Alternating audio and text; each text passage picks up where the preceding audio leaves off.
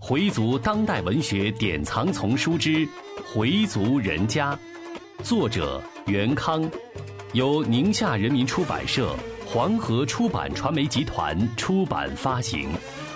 演播：Fatima。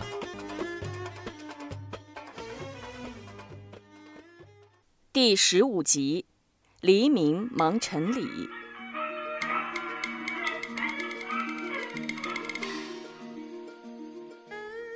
黎明，闹钟把佩东吵醒，他条件反射般的坐了起来。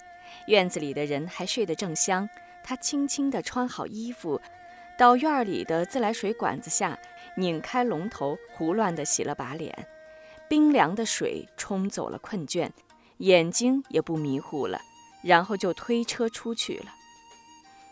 米少元在佩东走后就起来了，他要去清真寺做晨礼。这是小院里起得最早的两个人。前几天买的五只公鸡让阿轰下了刀，随后又被米少元装进大编织袋儿。他骑着那辆老旧的永久自行车往回走，像完成了一项重要的任务。他心里非常愉快。他甚至觉得自己又回到了壮年，浑身上下都充满了活力。为准备父亲的周年，他东一趟西一趟的忙碌着。他认为，准备的过程就是纪念亡人的过程。只有在自己家里办事儿，才能有这种独特的感受。他做的每一件事情，都是为了故去的父亲；每件事都是遵照《古兰经》和圣人穆罕默德的教导去做的。子女必须孝顺父母。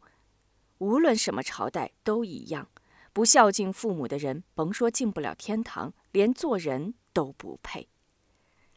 驮着五只大公鸡上坡时，他感到很吃力，毕竟是六十开外的人了。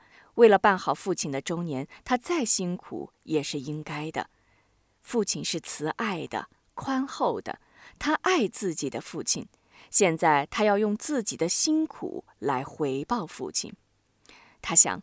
将来自己归真后，佩东也要像他一样，到日子提念提念回民的这个传统不能丢。米少元加快了脚步，来到礼拜四街，从簸箕底部往上走，两边比他还高出一头来的石头墙，黑乎乎的，更显得这条路的幽深。走进清真寺，里面已经有乡老在冲洗了，他们互相道了 salam。钱香老说：“米香老请了几个阿訇啊？